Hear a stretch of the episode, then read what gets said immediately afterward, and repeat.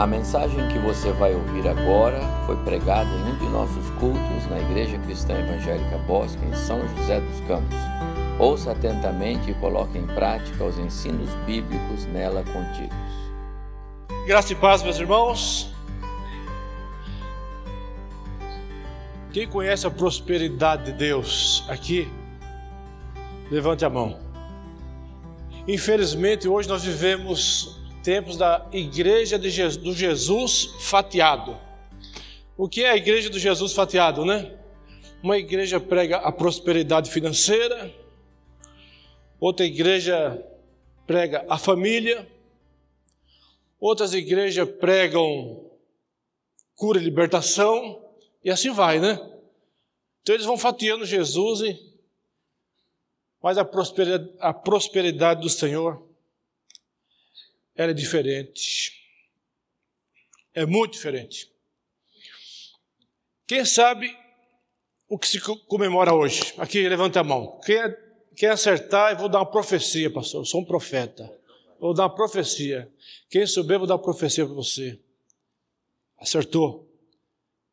A profecia está na Bíblia. Aquele que crê e for batizado será salvo.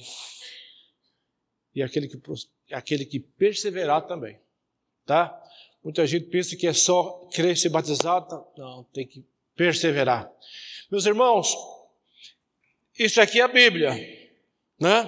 Ó, a Bíblia. Mas a Bíblia mesmo é aquele que está no nosso coração.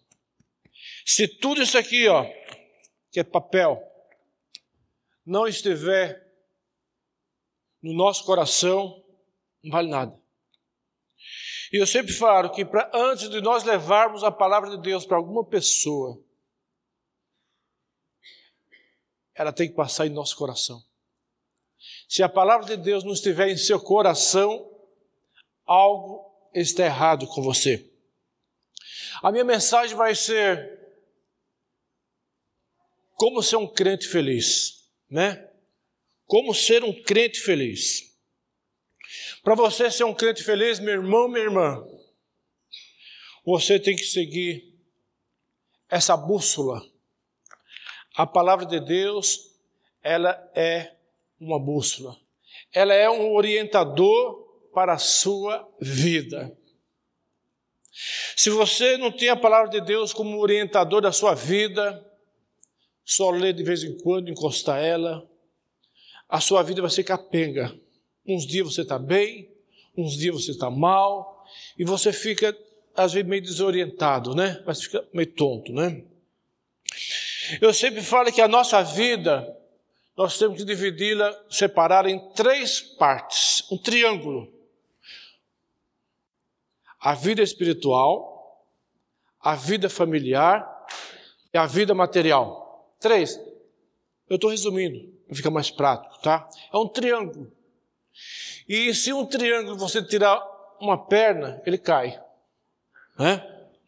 Então deixa eu perguntar para você, o que é mais importante na sua vida? É a vida é, espiritual? É a vida familiar? Ou a vida financeira material? Qual que é mais importante? Não precisa responder. 99% fala assim: a mais importante é a vida espiritual. Em segundo lugar, a vida familiar. Em terceiro lugar, a vida material. Normalmente as pessoas respondem isso. Eu já respondo totalmente diferente. As três estão em primeiro lugar. Sabe por quê, meus irmãos? Se a terceira, que é a menos importante,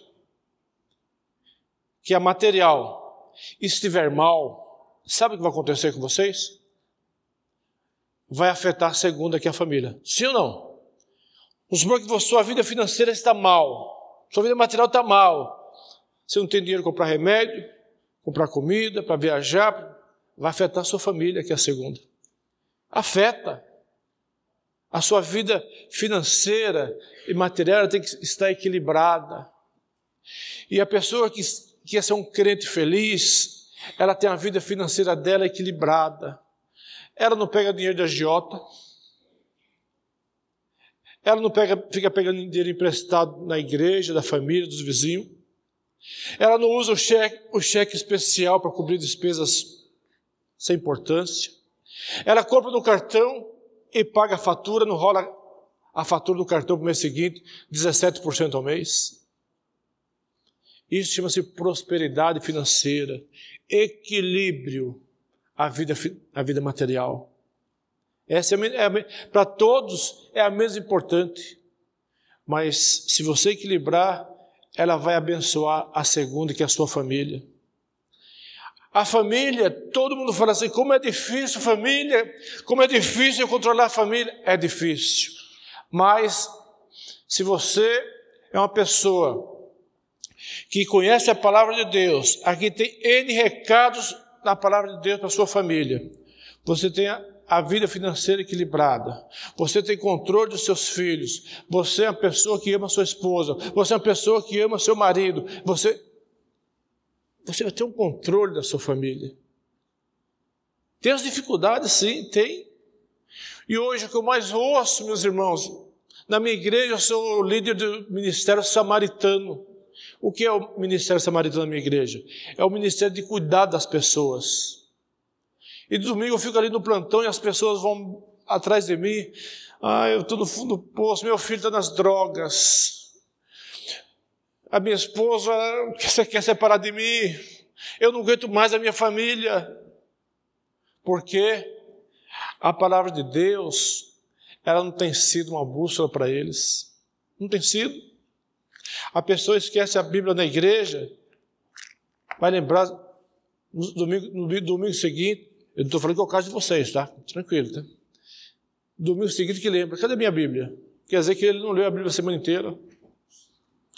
Como é que você fala com Deus? Orando. Como é que Deus fala com você?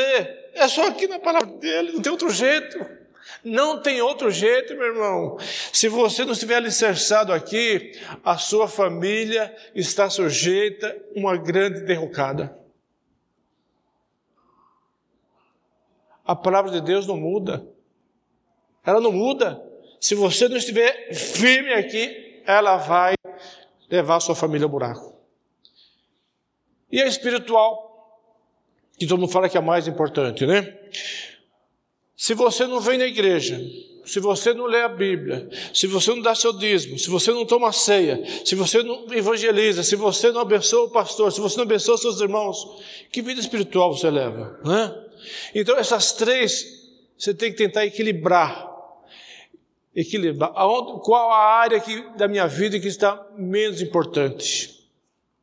É a minha família? É minhas finanças? É a igreja? Tenta equilibrar. Se você equilibrar essas áreas, você vai ser feliz. Se você tirar a perna do triângulo, ele vai cair. A nossa vida é um triângulo. Ó, não tem jeito. Agora, se essas três áreas estiverem bem estruturadas, tá bem equilibradas, aí sim você vai ter prazer, alegria, força, saúde para aceitar o chamado de Deus para a sua vida. João 15,16 fala assim: Não foram vocês que me escolheram, Aliás, é humanamente impossível um ser humano escolher a Deus naturalmente. Não foram vocês que me escolheram, escolheram, foi eu que escolhi vocês, eu que escolhi a vós. Para quê? Para que vades e deis fruto. E que tipo de fruto? Fruto bom. Aí sim, tudo que você pedires, em nome do Pai, vai receber. Então, meus irmãos, como que nós, se você é um crente, você vem na igreja, você está muito tempo aqui, e você não tem um chamado de Deus para levar pessoas a Cristo, reveja seus conceitos. Se Deus te chamou, não foi você que foi, foi Deus que chamou você. Se Deus chamou você, é porque Ele olhou para você meu irmão minha irmã, e viu que vocês tinham habilidades, vocês tinham inteligência suficiente para fazer aquilo que Ele tem de propósito no seu coração. Deus olha para vocês e vê que vocês têm condições de fazer aquilo que Ele não vem fazer aqui na terra. É nós que temos que fazer. Atos 1,8 fala assim: Mas recebereis virtude do Espírito, ó, virtude do Espírito Santo. Aí sim vocês vão levar minha palavra em São José, em Jacareí, em Guararema e até os confins da terra. Se você não acredita em tudo que está escrito aqui, se você não acredita que Deus te chamou, você realmente não vai ter condições, não vai ter força. Você vai dizer assim, mas puxa, será que vale a pena ir atrás dessas pessoas que estão precisando de Jesus Cristo? Não vai. Você tem que estar realmente alicerçado aqui. Aqui, meus irmãos. Marcos 16, 15 fala assim: Ide por todo o mundo e pregai o evangelho. O que é que nós fazemos? Vinde que nós pregamos o evangelho. É humanamente impossível alguém passar na rua e adentrar aquela porta. Naturalmente. Não vai. A palavra ide e não vinde. Por quê? nós temos a tendência de entrar numa zona de conforto, de comodidade muito grande. Está muito bom aqui na igreja, sentadinho, ar-condicionado, banda bonita, palavra boa. Para que perder tempo de ir lá fora, né? Mas nós temos, irmãos. Se você ter, quer ter uma vida feliz com o Senhor Jesus Cristo, você precisa sair e levar a palavra de Deus. Quando eu falo levar a palavra de Deus, não é você ficar pregando em praça pública, é você ficar esbravejando, querendo enfiar a Bíblia em qualquer. Não, não é isso não. É você exalar o amor de Deus para as pessoas. É você olhar para uma pessoa que dá muito trabalho, dizer assim, investir nela. Fala assim, Senhor, é, essa pessoa é muito difícil ela é mal educada, ela é arrogante, ela é soberba, mas ela não tem Jesus. Me ajuda a levar essa pessoa para o Senhor. É um desafio. Para nós sermos felizes com o Senhor, é cheio de desafios o dia inteiro. Eu garanto que todos vocês, todos, conhecem alguém que dá trabalho. Todos nós temos um vizinho, um amigo, um parente, filhos, maridos, mulheres e muitas vezes nós não investimos nessa vida. Por que nós não investimos nessa vida? É porque muitas vezes é, não acreditamos que o operar de Deus é muito grande. E às vezes nós queremos dar uma mãozinha para Deus, querendo. Não. A nossa parte é dar um bom testemunho, é falar que a palavra de Deus é, é fantástica, que Deus o ama, e ponto final. O resto que vai fazer é o Espírito Santo de Deus, não é você. E as pessoas querem fazer completo, né? Ela quer ser o Espírito Santo também, quer converter a pessoa de qualquer jeito. E não vai conseguir de jeito nenhum.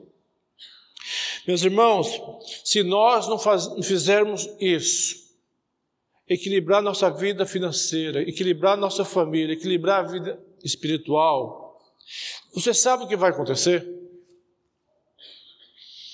Apocalipse 20, 15 fala assim: E aquele que não for achado escrito no livro da vida será será jogado, queimado no lago de fogo, de enxofre, depende da tradução. Olha para esses bancos vazios. Dá uma olhadinha nesse banco vazio. Você tem alguém aqui tem pai que ainda não é cristão? Alguém tem mãe ainda que não, tem Jesus? Alguém aqui tem filhos que ainda não aceitou Jesus? Alguém, alguém aqui tem amigos ainda que não tem Jesus? Alguém aqui tem vizinho que não tem Jesus? Colega de faculdade, de trabalho? Olha para esse banco vazio. E você lê um texto desse, e aquele que não for achado escrito no livro da vida será queimado. E você saber que uma pessoa que você ama demais vai ser queimado e você não se importa. Não, meu irmão. Não, minha irmã. Você não pode se conformar com isso. Não pode se conformar com isso. Você tem que ser feliz. Quando você faz isso, de se importar com essas vidas que estão sem Jesus Cristo, pessoas ligadas diretamente a você, você nunca vai ser feliz, está sempre preocupado com elas. Agora, se você amar essas pessoas, colocar a mão nesse banco assim, ó, coloca a mão nesse banco e fala Senhor, esse banco vai ser do meu pai, Senhor, esse banco vai ser da minha mãe, do meu filho, da minha filha, do meu amigo, do meu vizinho. Declare isso. A palavra de Deus se cumprir na vida dela. Você precisa tentar. O tentar já é 50%, não desista. Eu me converti há 25 anos atrás, mais ou menos. Eu era ateu, era hippie, roqueiro, hippie, mas hippie. Jamais eu ia acreditar que Deus ia fazer um milagre na minha vida, que Deus, eu ia entrar na igreja de crente. E alguém investiu em mim. Alguém orou por mim, alguém falou de Jesus para mim. O Gideões foi na faculdade levar a Bíblia para mim, glória a Deus. Se o Gideões não tivesse levado a Bíblia para mim naquela faculdade, onde eu estaria hoje? E quando entregaram a Bíblia para mim na faculdade, sabe o que eu fiz? Joguei na lado do lixo. Ateu. Mas aí Deus foi usando pessoas na minha vida para que essa Biblinha fosse entrando no meu coração e eu... alguém investiu em mim. E as pessoas que investiram em mim hoje sabem que eu sou convertido e sabem o que eu sou, elas estão muito felizes tem pessoas que oraram por mim, que me evangelizavam, enquanto Martins, você é um milagre de Deus. Eu falei, aleluia, sou mesmo. Essas pessoas ficaram muito felizes. Dia encontrei um irmão lá em Bauru, que ele orava muito por mim. Foi Martins, quando eu fiquei sabendo que se converteu, eu fiquei feliz. Quando eu fiquei sabendo que está no Gideon, eu fiquei mais feliz ainda. Você vai sentir muita alegria no dia que você orar por uma pessoa investir nessa pessoa e essa pessoa vir e sentar nesse banco aí. Glória a Deus. Você vai sentir alegria. Você vai sair daqui feliz. Você vai dizer, Deus, muito obrigado, porque essa pessoa era muito difícil, mas eu doei uma parte do meu tempo, das minhas habilidades, do meu dinheiro, sei lá, para essa pessoa. Pessoas dão muito trabalho, é por isso que nós nos afastamos delas. Se eu, me, se eu encostar nela, vai pedir emprestado, ela vai me ofender, ela, ela vai querer comer em casa minha pizza. Mas você precisa investir nessas pessoas. Que Apocalipse 20, 15, meu irmão, não se cumpra na vida delas. Chore por elas, planteie por elas. Que não deixa a vida ficar calejada, né? A gente vê as pessoas indo para o inferno e parece que é tudo normal, tudo normal. Não é normal. Eu diria que quando as pessoas vão para o inferno, Deus olha assim, puxa um terço da, da população do Brasil é evangélica e aquela pessoa nunca ouviu falar de Jesus Cristo, essa pessoa nunca teve acesso à palavra de Deus. Como pode uma coisa dessa? Agora, se você faz tudo isso, se você é uma pessoa que faz tudo isso, aí sim, Deus vai olhar para você e vai dizer assim: Filho, filha, mil cairão do lado, dez mil do outro, você não será atingido. Filho, filha, você é a menina dos meus olhos, aleluia. Filho, você pode todas as coisas naquele que te fortalece. Filho, você é uma geração eleita, você é um sacerdócio real, aleluia. Você tem alegria de, de você ler a palavra de Deus, saber que você é a menina dos olhos de Deus. Eu sinto muita alegria. Aí eu falo assim, será que eu sou louco? Será que sou eu? Eu sou a menina dos olhos de Deus. Eu sou um sacerdócio real. Eu sou uma geração eleita. Tudo que eu pedi em nome de Cristo eu vou receber. E eu acredito, porque eu acredito na palavra de Deus. Eu acredito. Eu sou uma pessoa muito feliz. Você vai dizer assim, Martim, mas você, eu sou feliz. E ponto final. apesar de todas as dificuldades que eu tenho no meu dia a dia, no meu evangelismo, nas minhas viagens, eu sou muito feliz com Jesus Cristo. Porque eu tenho tentado, eu tenho ido e as coisas têm acontecido. 100%, se você quer que 100% aconteça, você está querendo ser melhor que Jesus Cristo. Mas faça um sacrifício. Você jamais vai conseguir 100%, mas faça o esforço de 100%. É diferente. Faça 100% de sacrifício para atingir 80, 90, 100, não sei. É Deus que sabe. E Deus, sabendo de todas essas dificuldades que nós temos, de sair e pregar o Evangelho, Deus criou há 120 anos atrás. Olha, muitos de vocês nem eram nascidos, né? A maioria, 120 anos atrás, né? e criou um ministério chamado Gideões Internacionais. Quem acredita em milagre, dê glória a Deus. O nosso ministério é o ministério de milagres. Sabe por quê? Para uma pessoa se converter é um milagre, sim ou não? Quem conhece aqui? Quem conhece? A maioria, né? Meus irmãos, é, esse livrinho aqui tem feito um efeito muito forte na vida das pessoas. Opa!